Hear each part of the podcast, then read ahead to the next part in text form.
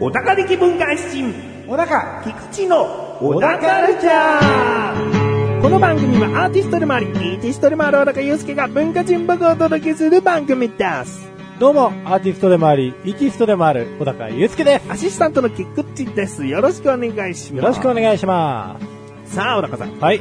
アーティストでもあり、イーティストでもありね、はい。文化人僕をお届けしていきますけれどもね、う今回はですね、トラベラー小高祐介でいきたいと思うんですよ。はい。なんと、またまたですね、小高祐介さすが旅行好きだけあって、はい旅行に行ってきたとそうだよ。いうことで、またですね、旅のお土産話をたはんまりしていただきたいなと思っているわけですが、い。せやな。予告してなかったですよね。予告してなかったですね。さあ、今回は、どこに行ってきたんでしょうか沖縄沖縄県でございます、ね。いやささ。うん。ね。もうこの時期ですと沖縄の方がぐっと暑いですか。いやーでも、なんでしょうね。行った時は、沖縄の方が暑いなと思ったんですけど、最近なんか天気予報を見ると、沖縄の方が、ね、気温低いね。あ、気温低いんだ。うん。なんか33度って書いてあって。おお。これ群馬とか、埼玉とか、まあ、なんなら神奈川だって 今日34、5度あったんで。おうお、んうん。あ、じゃあ基本的にはもう変わらないか、むしろこっちの方が暑いとかもあると。はあーまあまあまあまあ、そうですねあ。はあはあなるほど。うん。でも暑かったよ。あじりじりしてね、も う、おいうやーっつってもうちょっとほっといたらすぐ焼けちゃ う。ね。でも、ハワイとはまた違うんでしょ暑さって。あ、違いますね。やっぱもう日本らしい暑さなんですよ、沖縄でも。ああ、そうだね。あ、でもそんなにジメジメっていうよりかは、うんいや、してたな。 うん。してた。はい、ということでですね、沖縄に行ってきた話、はしい。ていきたいと思います。はいはいはい。では、お願いしますよ。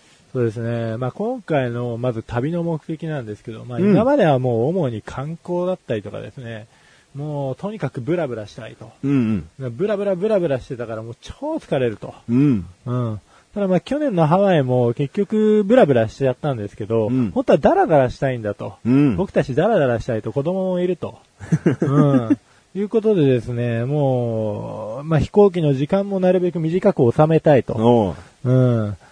で、もうなるべくであれば日本語がみんな通じれば、うんもうこっちもっとダラダラできると。うん。うん。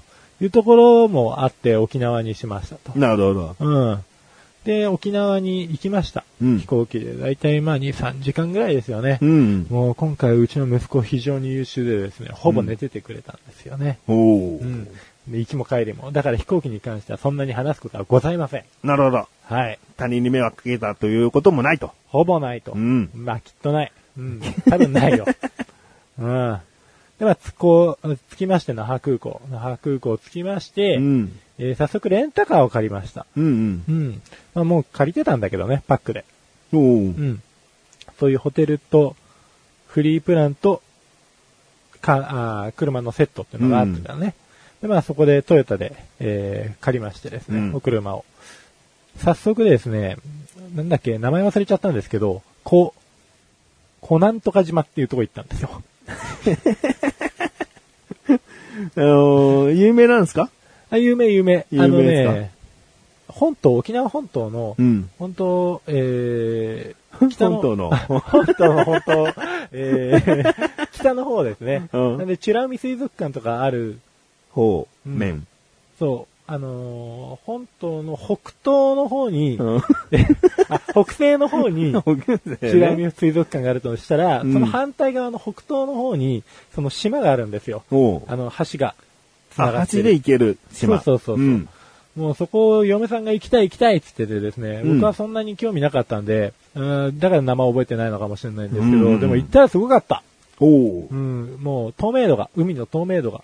お。あ、違橋の上う。から見てもすごい綺麗だし、うん。島の周りの海も綺麗だし、うんなんかわかんないけど、その島なんか、塔ついてるんですよ。塔が立ってるの。灯台みたいな。灯台ではないけども、観光船用の塔みたいなやつ。うん。うん、もうそこを登ってね、まあ上から、なんじゃーっつって見下ろしたりとかしてですね、うんまあ綺麗だねーっつって。あ、じゃあそんなにでかい島じゃないんだ。そうです古ね。本島から、あその、橋は通ってるけども、うんまあ、小島に行けるぐらいもの。うほんとちっちゃいちっちゃい島ですよ。おうおううん。まあそこでずーっと海見てう、ん。でまあ出発した時間も時間だったんでね、うんまあその頃にはもうお昼を迎えててそこそこいい時間だったんですよ。うん。で、その島に行くのにもちょっとお時間かかったんで、うんう。ん。まあそこから一気にホテルに向かいましてですああね。うん。で、今回泊まったのはですね、あの、マンザビーチホテルっていう、おううん、マンザビーチホテル、マンザリゾートビーチホテルだ。おううん。アナの運営してるね、ホテルで。昔からあるらしいんですけおうど、最近改装したらしいんで、うんすごい綺麗だと。うん。うん、プールもついてると。おううん。海も綺麗だと。もう、あれだよね。ビーチってつくぐらいなんですからね。やっぱうん海が見えて、綺そう麗なんですよなんでしょうね。うん。まあ駐車場とビーチがですね、若干、ホテルから歩いて行けるっていうよりかは、歩くとちょっとしんどい距離なんですよ。だからうんホテルから、あの、電話すれば、迎えが来てくれるんで、うん。あの、ホテルが運営してるバスで。うんで、ビーチなり、駐車場なりまで運んでくれるんですね。うん。う。おうんあじゃあ相当広い敷地だね。ううんん、結構リッチマンな感じでしたよ。うんそんなに金払ってないのに。 結構安いし、今綺麗なんで、うん行くべきです。おお、うんおすすめホテル。おすすめホテル。あで、もう疲れちゃったのよ。うん。うん、ホテル着いた時にはもう夕方ぐらいになってて。 で、うん。あれやで、もうちょっとゆっくりしたら夕飯の時間ですよ、あっという間に。うん。うん。で、今回はですね、ホテルの周りそんなにご飯行くとこなかったんですよね。うん。なんかおん、古いおんぼろな沖縄料理屋みたいなのがあったんですけど、うん。なんか、そのホテルの中にも結構綺麗な沖縄料理屋2軒ぐらいあったんですよ。うん。ううん。ん。だからそっち行きゃいいかと思ってたんですけど、そこがなんか満席で、うん。うん。で、もう一歩の方は、えー今日休みで、みたいな感じになってて、ああ、じゃあ沖縄料理食えねえじゃん、つって。なんだうん沖縄まで来たのに、バカかっつって。うんちょっとバカにして、で、普通にですね、洋食、グリル系の洋食を食いに行ったんですよ。そのホテルにあそる。のホテルにある。うんうん。で、なんかわかんないけど、あー JAL からお食事券みたいなのもらってて、おうそこの食事が1日タダになると。おうで、とりあえずそのグリルのところ行ったらうん、飯は超うまかったです。おう。うん今回の旅行、そはの券って何もう一食分なの何食べてもなのい、一食分です。ほう。うん。で、そのグリルでやってるのも、他のお店でやってるのも、大体バイキングなんですよ。あ、なるほど。バイキング代がもうタダなのね。そうそうそう、あバあイキング。代タダ。もうね、うまかった。お非常にうまかった。うこんなに褒めるのはむしろ珍しいですからそうですね。ね。今回の食事に関しては、うん褒めるしかしないです。なるほど。うん。ちなみにこのホテルにはですね、そのグリルのお店や沖縄料理屋のお店も含め、中華、和食、えーあとは海辺にあるイタリアンとかですね、まあいろいろ食事どころがあります。うん。うん、楽しみ。え、じゃあもう漫才リゾートビーチホテルが大当たりってことだね。大当たりです。あ飯うまです。あもうむしろ自分でもホテル名をいもう一回言ったぐらいですか らうん、ね。もうんう、おすすめだよ。うん。そうですねうん。も うん。で、まあ一日終わりかなう一日終はわりだね。そこで美味しいご飯を食べ、うんまあ部屋に戻り、そうですね。で、まあ沖縄といったらやっぱりオリオンビールなんで、なるほど。うん、コンビニでオリオンビール買ってう、ん。飲んで寝ましたね。うんなんでもない一日でしたよ。うん。いやいや、いいんじゃないのそののんびり感が欲しかったんだようねん。欲しかった。うん求めてた。う。うんうんんえ、今回は今更だけども、奥さんと息子くんと3人旅。あ、もう本当に、三人狼。うんうん。うん。なるほどね。まあそんな感じでね、1日目は終わり、2日目。今回何泊何日ですああ、か3泊4日です。 ?3 泊4日。うん。 3泊ということは2日目行っちゃいたいですね。 2日目行っちゃいたい ?2 日目が一番ボリュームあるよ。え、3日目4日目はえっ、とね、まあ3日目は、そんなにない。そんなにない。うん4日目は4日目は。もう帰るだね、もう帰るだけ。けなるほど。うんじゃあ次回ってしたら、2日目、3日目、4日目で終わっちゃうかもしれない。あそうだね。うんどうする今4日目とか話すそれができたらちょうどいいんだよね。うん、バランス的にはね。でも4日目って帰りだから、うん3日目ぐらいがちょうどいいかもしれないね。あ、3日目ねう。ん。うん。3日目はね、あ、でもすごい貴重な体験したよ。お、じゃあもう3日目行こうん。3日目はね、嫁はエステに、う。おう、エステ。小高、スキューバに。んスキューバダイビングに。おう、うん一。人でそうそう。嫁はあの、泳げないから。うんで、水も怖がってるし。うん。だからダメなのよ。うんうんえ、まあ息子くんは息子はね、寝てんの。で、嫁と俺のスキューバは時間ずらしてるの。なるほど。お互いが子守。そうそうそうそう。でも2時ぐらいにスキューバダイビング行ったのね。うんうん。初なんですけうど、ん。うん。超怖かったですわ。怖いん僕だそこそこスイミングとかもやってたんで、水は全然平気なんですよ。うん。で、最初スキューバやったことないから、まあ、とりあえず、えーウェアみたいなのを着て、うん。で、あと、あの、クソ重たい酸素ボンベですよ。うん。うん。あれ、なんか15キロぐらいあるんです。うん。うん。で、水の中立って、ああ、しんどいみたいなことやりながら、まあ、ほとんどの最初の確認みたいなのは全部できたんですよ。うん。むしろ覚え早いね、みたいな感じだったんで、ああ、これはラッキーとか思いながら。で、じゃあそのまま海行こうっつって、うんプールでの練習を終えて海行ったんですね。で、足のヒレは自分でつけられないから、うんちょっとこう潜って、っつって、うんで、潜ってる間につけるから、っつって、インストラクターの方につけてもらって、うん。ななんかわかんないけど、1対1でやってたんですね。おうーん。ああ、しかもこの1対1だったからよかったなって今なら思うんですけど、おーで、こう浅いところから潜ってって、深いところでも8メートルぐらい、おーうん、にしか潜んないんですよ。うん。で、最初の3メートルぐらいのところをふーって潜ってる間ってあんまり魚いなくて、まあ、そこまで面白くないなと思いつつも、うん。あーでもなんか緊張するなって急にドキドキしてきたんですよ。うん。で、もともと鼻でゴーグルつけてるから息できないんですうね。んうん。で、口だけで、はぁはぁってやってるわけですわ。うん。で、泳いでるわけじゃないですうか。ん。だから運動もしてるんで、ちょっと呼吸苦しいなって思ったのと、おー急に5メートルとか6メートルぐらいのところに気づいたらいたんですわ。うんうんうん下に夢中だったから。うん。気づいた時にやば くて、精神的にちょっとテンパって。でインストラクターの人呼ぼうとして手叩いたんですけど、水の中だから聞こえね えし、ああ、どうしようかな、みたいな。なんか習うんじゃないの呼ぶなんかないのないないないないんだ。あっちの人も普通に泳いでっちゃって、たまに後ろ見るぐらいなんで、うん。なんでもうこれは一回諦めて、うんあのー正座したんですね。うん。で、深呼吸を落ち着いてして、うんで、そしたらインストラクターの人が気づいて、うん。大丈夫みたいな感じでホワイトボードに書き始めたんですわ。うん手持ちの。うん。いや、ちょっと、 びっくりしちゃってと思いながら、こう、なんか、呼吸をこうやってるたら、うん深呼吸して、みたいな。うん焦らずに。うんうんうん。で、もう上がりません、みたいなことやってたんですけど、うん指で、こう、上を指しながら、やると、こう、クイクイやると、上がりませんかみたいな合図になるらしいんですけど、うーん、んまあ、落ち着いて深呼吸してって、うんまたホワイトボードに書いてくれて、うんで、落ち着いたんですわ。おそんな何むやみに上に上がったりしちゃいけない感じなのうん、らしいです。あ、そうなん上がだっ。たら絶対ダメって最初に言われてたんでそ。うなんだ。うん。なんか、もっと深いところに戻っ潜ってる人とかだと、急に急浮上すると、そのまま鼓膜破れたりとかすうるらしいんですね。んうんまあ、僕がそうなるのかどうかわかんないですけど、とりあえずしちゃいけないんだろうなと。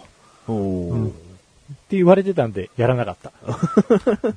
で、少し先行ったらなんか今度ニモとか、うんあんなん出てきて、うん。うん他の魚とかもいっぱい出てきてう、ん。インストラクターの人がくれた餌とかをですね、こう、たのんきにあげてたんですわ。うん。お水楽しいっつって、うん水中を超面白いと思ってたんですけど、うん今度、酸素ボンベの空気って乾燥させてるんですって。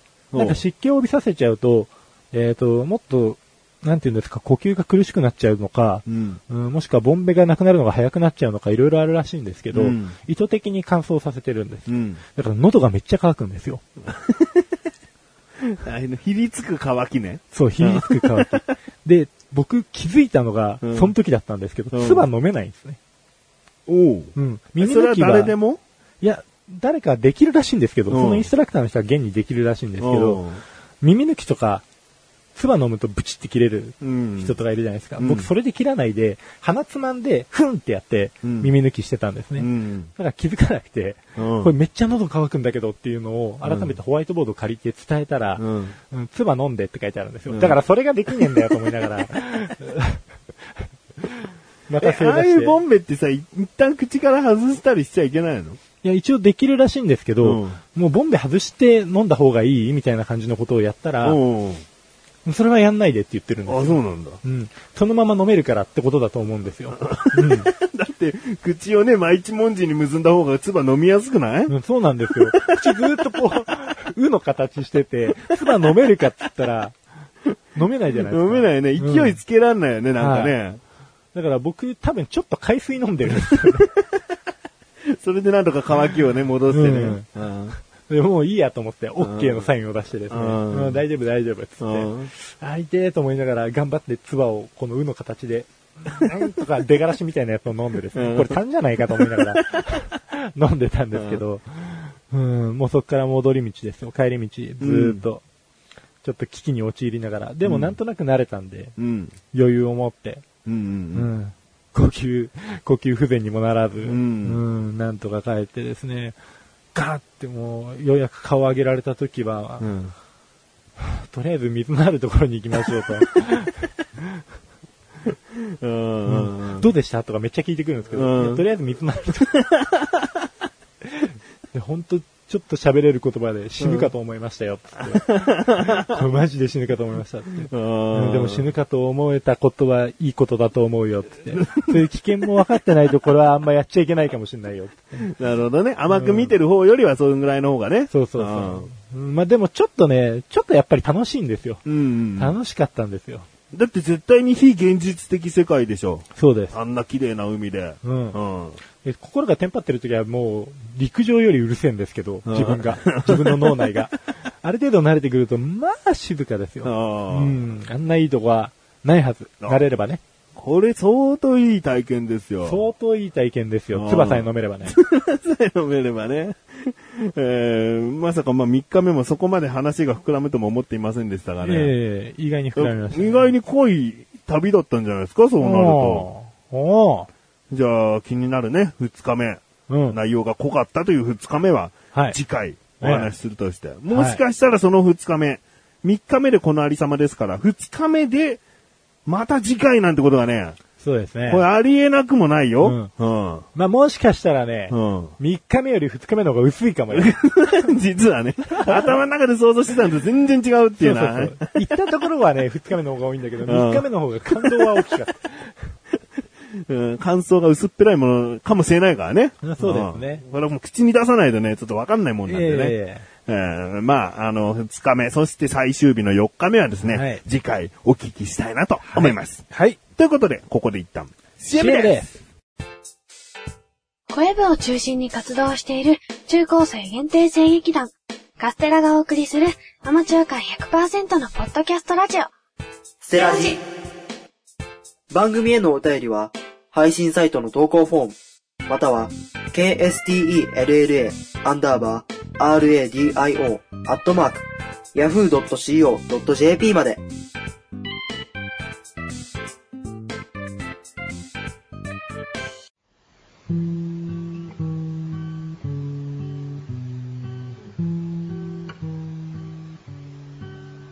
小高郎の料理教室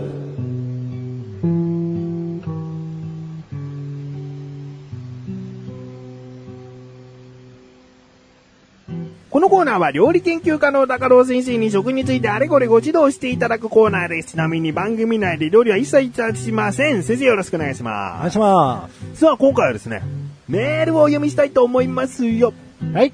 小高ネーム、ミネラルトマトンさん。ありがとうございます。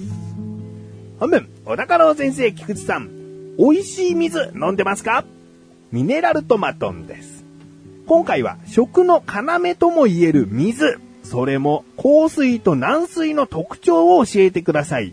なんか、こっちで沸かして入れたコーヒーがうまいとか、あるじゃないですか。小高郎先生のすぐに活用できそうな実践的な解説を期待してます。では、ということですね。まあね、えー実践的な解説を。あーだからまあコーヒーなら軟水のがいいですよとかね。あなんかあればってことですよ ね。あ、ちゃんちゃら、 ね。ちなみに美味しい水飲んでますかという疑問は入っていたんですが。ああ、なるどうほどですね。うん、まあ、美味しいかどうか、ねえ本当に美味しい水が飲みたいな。ですかなるほど。う。うんん。うちはあの、ウォーターサーバーでこうレンタルしてますけども、ええまあそこのお水もね、そんなに完全に美味しいとも言い切れないし。そうですね。なんか、うっかり、こう、なんて言うんですか、翔太の寿司みたいなリアクション取っちゃうような水飲みたいです よね。柏での、みたいな。それ毎日やってたらもう、舌が贅沢ですけどね。うん。で、いつかそれ以上求めますよね。うああんい。やうちもね、ウォーターサーバーで飲んでるから、ええ意外とこう、レストランとかラーメン屋さんとか行った時の、あー、水道水っぽいなーっていうお水はあー敏感になっちゃった。なるほど。これちょっとね、嫌だなとも思ってる。うんうん。なるほどね。うん考 軽気臭いって言うんですかね。うんあーまあでも、合に行ってはって言いますから、あー合に従うしかないんですよ。これ沸騰させてとか嫌な逆じゃん。あー一回 嫌です沸よ騰させて。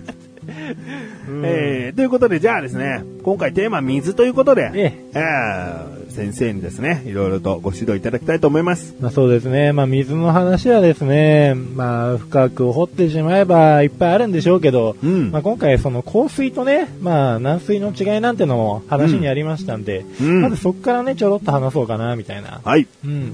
で、まず高度っていうのがですね、うんえっ、と、飲料用水だったりとか、まあ生活用水だったりとかには、えー高度っていう定義がありまして、うんまずこの高度が、えー100以下のものに関しましては軟水、おう。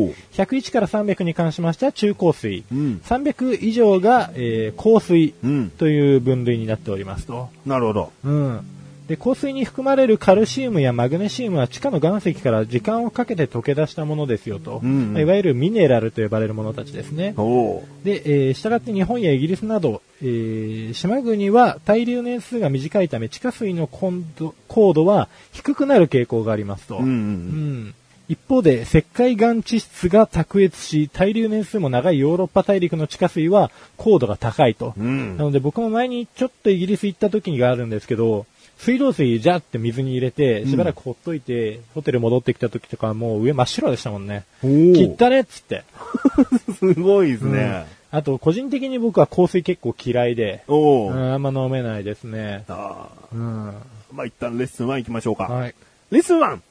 水には硬水と軟水とあり、硬水はミネラル分が多く含まれているということで、えー高度が高いんだよ。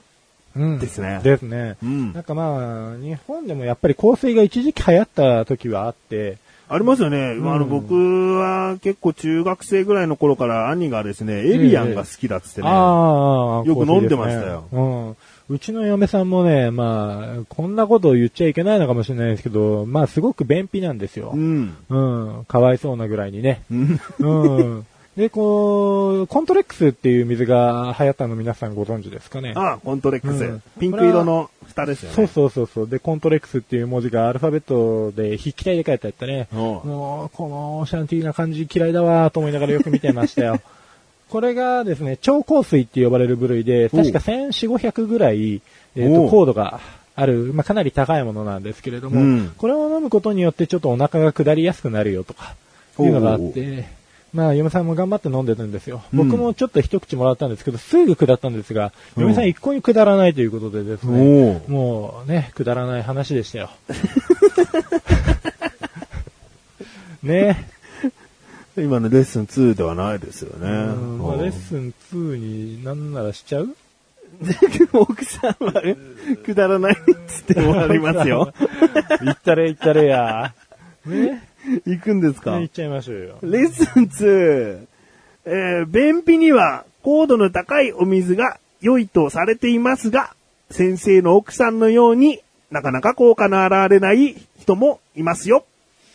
うん、ってことですね。えうーなんとかちゃまんとしましたあ、よ。まあ個人差がある。うん。ね。うん。大変だったね。のうん。 で、まあ、あの、話を戻しますけれども。うん。日本のほとんどの地域の水は軟水ですよと、まあ、うんさっき日本は軟水ですみたいな話をしたと思うんですけれども、うん。えーそのおかげでというわけではないんですが、日本では水をふんだんに用いて素材そのものの味を生かす料理が発達していきましたと。おおう。ん、水を多く使う煮物や吸い物、うん。えー、菜野菜をさっと茹でて美味しく食べるという方法もありますと。これはもうまさに日本ならではですうよと。ん。で、逆に香水の方たちはどうされてるのかと、まあ、日本みたいな素材を生かす、うん水を生かした料理が作れるのかとう、ん。まあ、ちょっと難しかったみたいで、えー結局ですね、オーブンで焼いたり、油脂を加えて煮込んだりする料理が発達しましたと。なるほど。うん、米は炒めたり蒸したり、水をそか使わずにスープストックや牛乳でうん煮たりとう。いうんような料理が発達しましたよと。なるほど。ち、水によって地域の料理がうん。変わってくるって変わってすくるごいことですよね。はい。あーレッスン3いきます。レッスン 3! お水の軟水、硬水によって、その地域が発達する料理が変わってきたんだよですね。そういうことですね。これ面白い。うんうん。ということはですよ、うん。まあ、トマトンさんの問いかけがありましたよね。うん。例えばその、コーヒーにこの水使うとうん美味しい、みたいな、うんうん的な、うん、みたいなことはありましたけれども、えーこれも、地域によってっていうのもありますね。ほうん、例えば、紅茶の話になるんですけどう。、おう。さっきそのロンドン、あイギリス行った時に、まあ、水が真っ白になりましたよと。うん。で、そんなことがあってからですね、僕トワイニングの本店行ったんですよ。ほう。うん、トワイニングって紅茶メーカーありますよね。ほで、ロンドンにちっちゃい店があって、そこで、うわお土産ここで買おうっつって、で、家に持って帰ったわけですね。う。うん。日本の。で、日本軟水じゃないですか。うん。で、その紅茶入れますよね。うんさほどうまくねえと思ってたんですけど、ほう。あのーどうやら後々調べたら、やっぱりそのロンドンの、えーお茶を飲むなら香水の方がいいよ、みたいな話が出てて、おうで、えーその、ロンドンの水っていうのはですね、入れると、皮膜っつって、うん。タンニンが結合したものが、あおうのー表面に浮かぶんですよ。豚骨ラーメンほっとくと、なんかベトってなるでしょ。うんうんあんな感じのやつ。うん。で、それがあんまり汚いから、ごまかすためにミルクたっぷり入れるんですよ。ミルク入れると、その皮膜が消えるんですうん。うね。ん。うん。なんで、えっ、と向こうでミルクティーが流行ったっていうのもそういったところがあって、そおうの皮膜で甘い色になってしまうところにミルクをすごいぶち込むから、渋みの少ないまろやかな紅茶になりますよと。うん。なるほなので、ど。おそらく土地土地にあった、土地土地の飲み方があって、うんうんそこでは当然土地の水が使われてますよねと。うんう。ん、なので、ベトナムのもんコーヒーを飲むにせよ、ブラジルのコーヒーを飲むにせよ、日本のコーヒーを飲むにせよ、まあ海外の紅茶を飲まれるにせよ、まずその水、その国で使われている水の性質に近いものを、えー用意して、なるほど。沸かす、立てるなどしていただいて飲めばうん。いいんじゃないああじゃあコーヒー全般にはこれとか紅茶全般にはこれという答えはないと。そうですね。それです方じゃないんですかそれレッスン4です。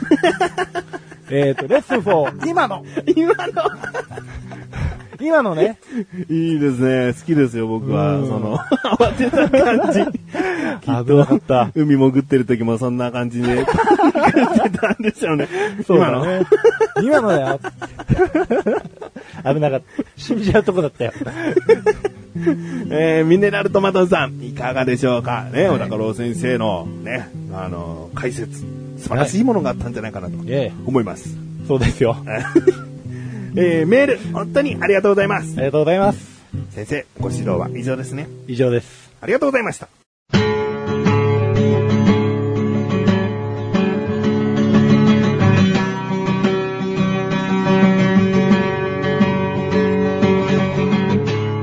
エンディングの中はい、ということで第140回も終わりを迎えようとしております。小高さん。